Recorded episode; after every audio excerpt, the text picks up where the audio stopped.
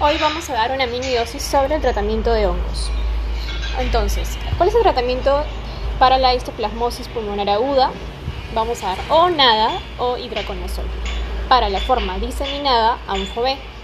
Para la paracoxidomicosis leve a moderada va a ser itraconazol. Para la moderada a severa va a ser ANFO-B. Para el Aspergillus chenki vamos a tratarlo con itraconazol. Para la mucormicosis, ANFO-B.